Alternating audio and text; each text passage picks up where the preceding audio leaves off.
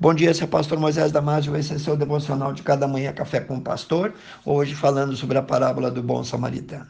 Certo dia, um doutor da lei versado no Antigo Testamento perguntou para Jesus, mestre, o que eu posso fazer para ter a vida eterna? Jesus respondeu, o que está escrito na lei de Moisés, como você interpreta? Ele disse: Amarás ao Senhor teu Deus de todo o teu coração, de toda a tua alma, de todas as tuas forças e de todo o teu entendimento, e amarás o teu próximo como a ti mesmo. Está em Lucas 10, 27. Então Jesus disse: Muito bem, é isso mesmo, fazendo isso você terá a vida eterna. Mas o doutor, querendo justificar a si mesmo, continuou: Mas quem é o meu próximo? Então Jesus contou a seguinte história: Um homem descia de Jerusalém para Jericó e no caminho foi assaltado. Os ladrões o deixaram quase morto. Roubaram tudo que tinha e bateram muito nele. Depois de algum tempo, um sacerdote passou por ali e, vendo o homem, se esquivou e passou de longe. Depois disso, um levita que passava por ali também passou de largo quando avistou o homem semi-morto. Mas um samaritano, isto é, um estrangeiro que viajava por aquele caminho, quando viu o homem, teve grande compaixão dele. Ele desceu do burro, aproximou-se, enfaixando as suas feridas, colocou-o em cima do seu burrinho e, caminhando a pé ao seu lado até longe onde estava a hospedaria, e ainda assumindo com o dono todas as dívidas daquele desconhecido, disse: Cuida bem dele enquanto eu estiver fora, e quando eu voltar, te pagarei o que faltar. Jesus então perguntou ao doutor da lei: Quem foi o próximo do homem que caiu na mão dos salteadores? E ele disse: O que usou de misericórdia para com ele.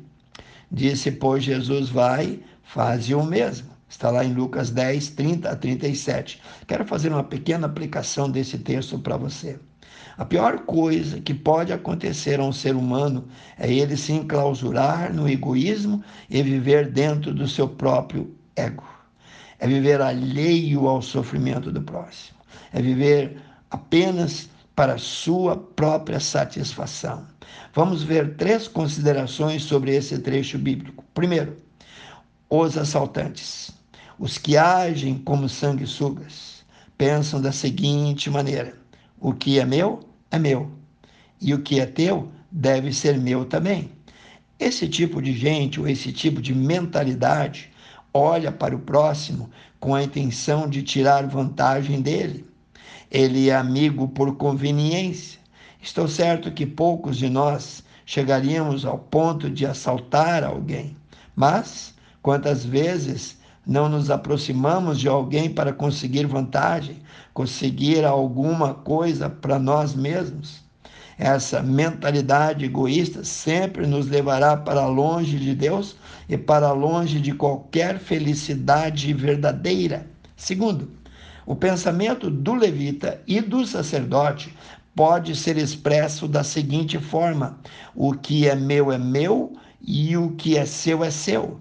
O levita e o sacerdote representam as pessoas religiosas que conhecem a lei de Deus detalhadamente, mas não entendem o real sentido dela. Provavelmente o homem foi assaltado nessa parábola, provavelmente ele era um judeu e estava sujo de sangue e muito ferido.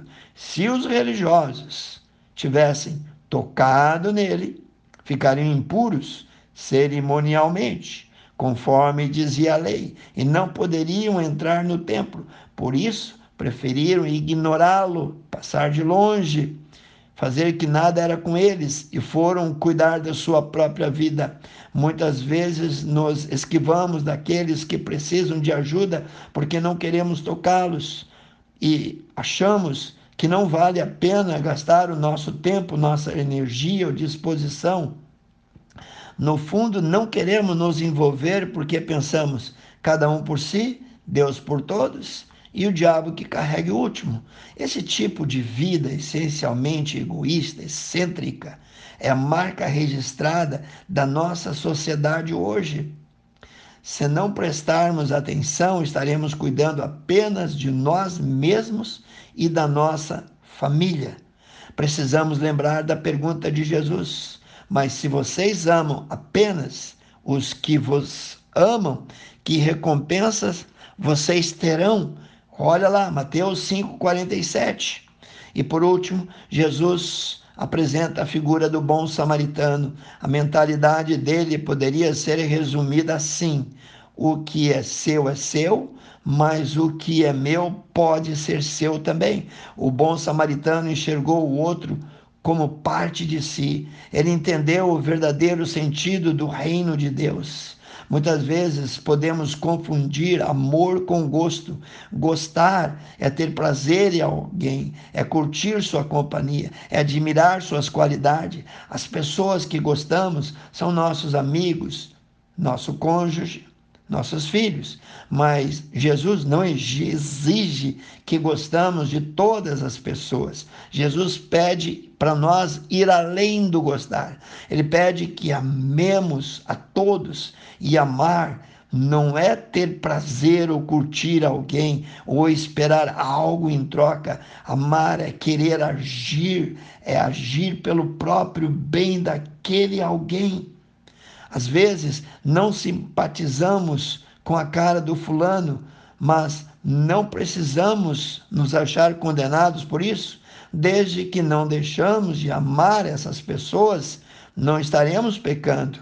O fato de não gostarmos de alguém não nos impede de amá-los, apenas torna o processo um pouco mais difícil.